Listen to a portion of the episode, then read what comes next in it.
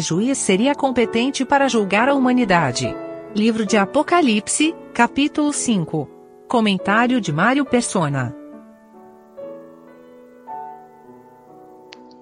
Uma maneira de, de entender esse capítulo, uh, nós devemos sempre lembrar que a, o tempo da igreja termina no final do capítulo 3. A partir do capítulo 4, ela não será mais vista em Apocalipse, portanto, é inútil tentar associar qualquer um desses juízos à igreja na terra, porque a igreja não estará na terra.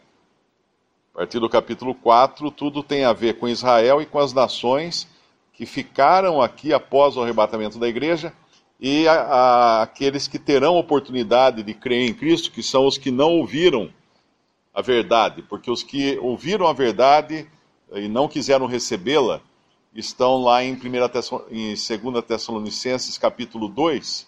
A gente pode até ler. Esses serão os que habitarão na terra durante esse tempo aqui. 2 Tessalonicenses 2, versículo, uh, versículo 8: E então será revelado o iníquo a quem o Senhor desfará pelo assopro da sua boca e aniquilará pelo esplendor da sua vinda. A esse cuja vinda é segundo a eficácia de Satanás, com todo o poder e sinais e prodígios de mentira e com todo o engano da injustiça para os que perecem, porque não receberam o amor da verdade para se salvarem. E por isso Deus lhes enviará a operação do erro para que creiam a mentira, para que sejam julgados todos os que não creram a verdade antes tiveram prazer na iniquidade. Então, eh, depois do arrebatamento, restarão aqui na terra uh, judeus e gentios, e entre esses judeus e gentios estarão aqueles que um dia ouviram a verdade e não a receberam, e esses serão obrigatoriamente uh, levados a crer no anticristo, porque Deus vai, vai enviar essa operação do erro para que eles creiam na mentira. Eles vão crer na mentira porque Deus vai fazer com que creiam na mentira, porque eles não, não aceitaram a verdade. Mas também existirão aqueles que não ouviram o evangelho ou não escutaram de, de forma clara, não tiveram essa oportunidade. E no mundo tem muita gente assim. Se você for para a Arábia Saudita, as pessoas nem sabem o que Jesus fez. É até, até proibido lá falar do evangelho. Então vai existir muita gente assim, e essas pessoas poderão então se converter uh, será uma conversão diferente daquela hoje, quando o crente tem o Espírito Santo habitando em si, porque serão pessoas convertidas como no Antigo Testamento. Elas não terão o Espírito Santo habitando em si, porque o Espírito Santo não estará mais na terra como está na atual dispensação.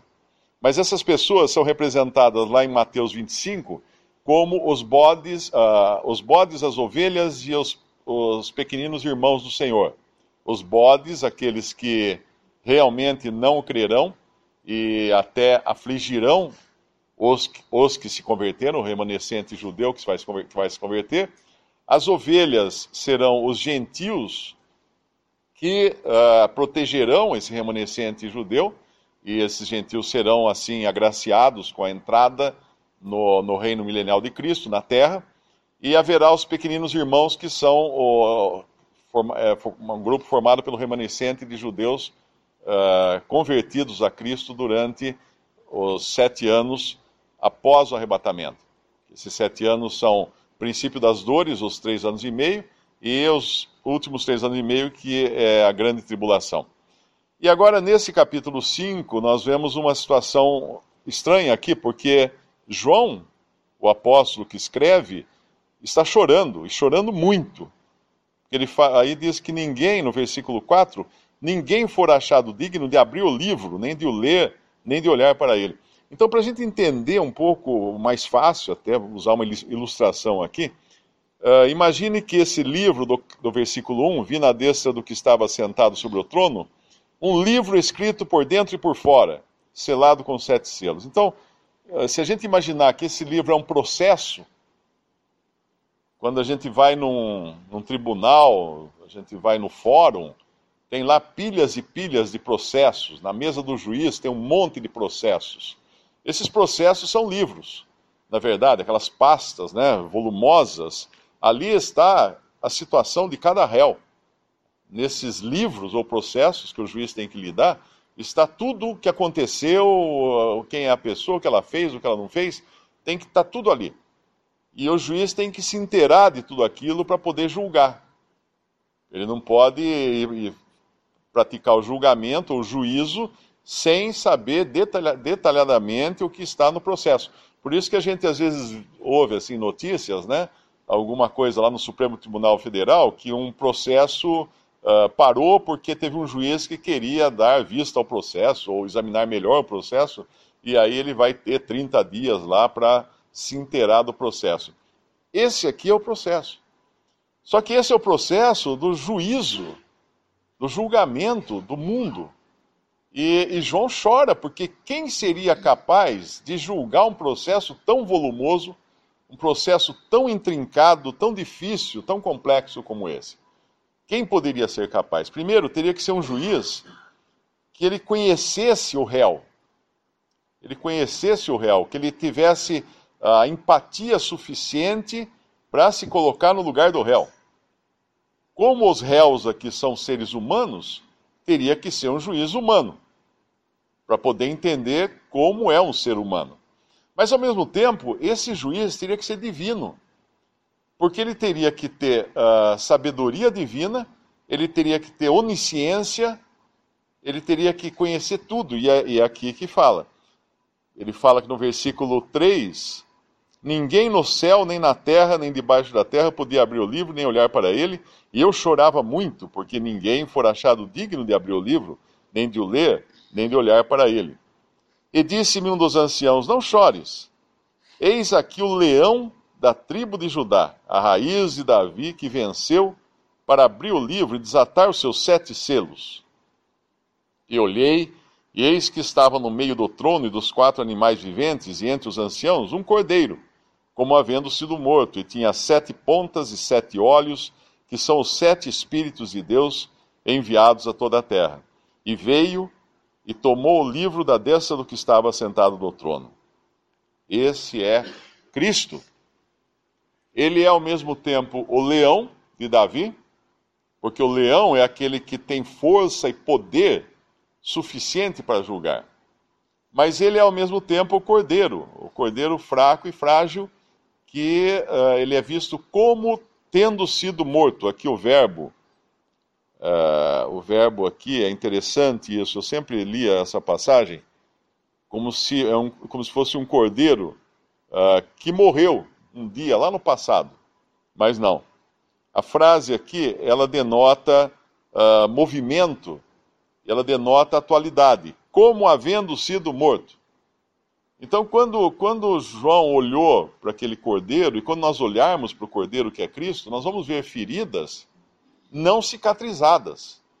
Nós vamos olhar para ele e falar assim: Uau, acabou de morrer. Porque o seu sacrifício será eterno.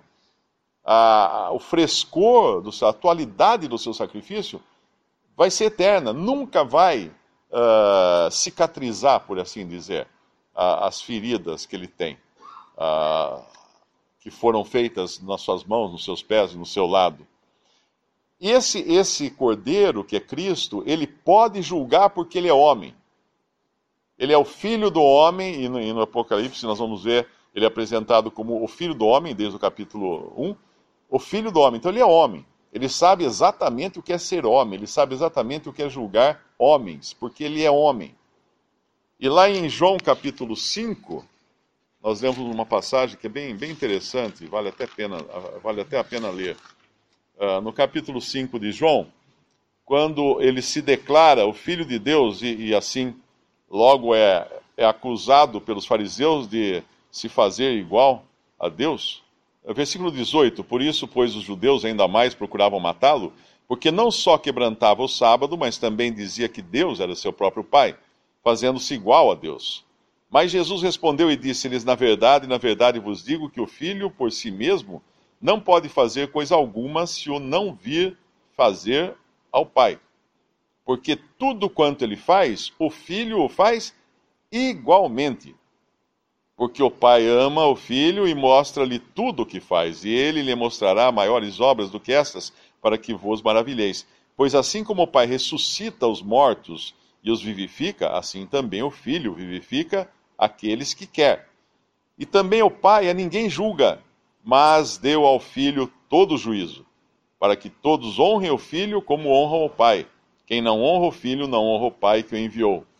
Na verdade, e aí ele continua continua dizendo da, do que irá acontecer, na verdade, na verdade vos digo que quem ouve a minha palavra e crê naquele que me enviou, tem a vida eterna, não entrará em condenação, mas passou da morte para a vida. Em verdade, em verdade vos digo que vem a hora, e agora é, em que os mortos ouvirão a voz do Filho de Deus, e os que a ouvirem uh, viverão.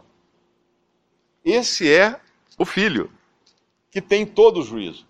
Quando, quando em Atos capítulo 10, uh, Pedro prega para Cornélio e seus amigos, ele fala que virá um dia em que Deus enviará o varão que destinou para julgar vivos e mortos. Esse varão é Cristo. E agora ele não tem apenas essa competência de juiz, o único capaz de, de analisar e entender esse volume do, do processo de juízo, mas ele tem as, os atributos de Deus. No versículo 6, tinha sete pontas, as pontas nos, nos falam de poder, ou sete chifres, e sete olhos, e os olhos nos falam, eh, ele explica aqui, né, que são sete Espíritos de Deus enviados a toda a terra. Ele tem onisciência. Lá em João capítulo 3, versículo 31, é, João Batista está dando testemunho de quem é o Cristo. Aquele que vem de cima é sobre todos.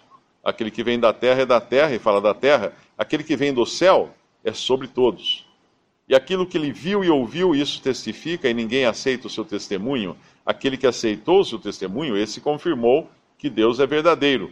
Porque aquele que Deus enviou fala as palavras de Deus, pois não lhe dá Deus o Espírito por medida. Não lhe dá a Deus o Espírito por medida, ou seja, não é limitada a capacidade que Cristo tem de julgar. Enquanto nós temos o Espírito Santo, mas obviamente nós não, não, não temos toda a sabedoria, todos os olhos necessários para julgar todas as coisas. E o versículo 35 fala: O Pai ama o Filho e todas as coisas entregou nas suas mãos.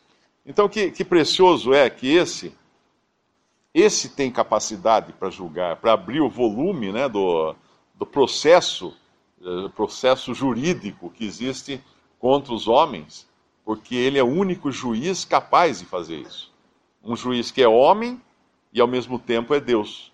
Ele tem todas as qualidades de um homem, de um ser humano, e ele tem todos os atributos de Deus, que, que é o que o faz capaz. Porém, ele não é apenas juiz, como um leão de Davi. Ele é também cordeiro, como redentor. E por isso que, se ele fosse só leão, não ia sobrar um. Ninguém ia se salvar se ele fosse só leão, só juiz. Mas como ele veio como redentor, agora pode existir um novo cântico aqui, no versículo 9. Digno és de tomar o livro e de abrir os seus selos, porque foste morto e com o teu sangue compraste para Deus homens de toda tribo e língua, e povo e nação, e para o nosso Deus os fizeste reis e sacerdotes, e eles reinarão sobre a terra. Esse agora ele tem toda essa capacidade de ser juiz e redentor, porque ele morreu, deu sua vida para redimir.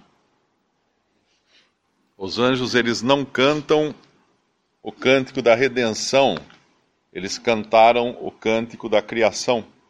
Lá em Jó, capítulo 38, versículo 7, quando as estrelas da, da alva alegremente cantavam e os filhos de Deus se rejubilavam. Mas o cântico da, de redenção é só para seres humanos, nenhum anjo será redimido.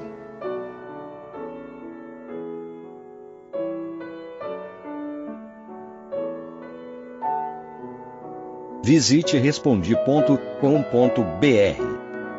Visite também 3minutos.net.